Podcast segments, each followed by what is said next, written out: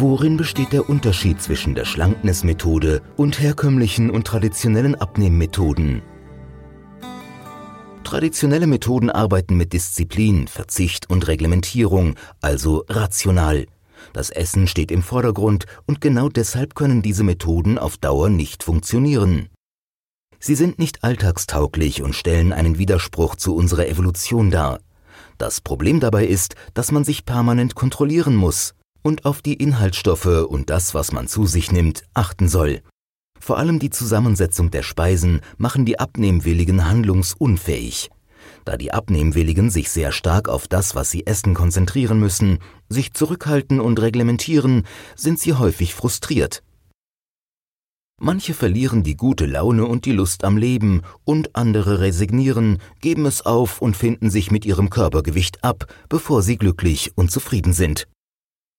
Diese Methoden sind nicht erfolgsversprechend und überfordern die Abnehmwilligen. Sie schaffen Frustration und Stress. Das nächste Problem bei den rationalen Methoden ist der Fokus. Die meisten Übergewichtigen richten ihren Fokus auf das Abnehmen und nicht dick sein wollen. Das hindert sie daran, vorwärts zu kommen.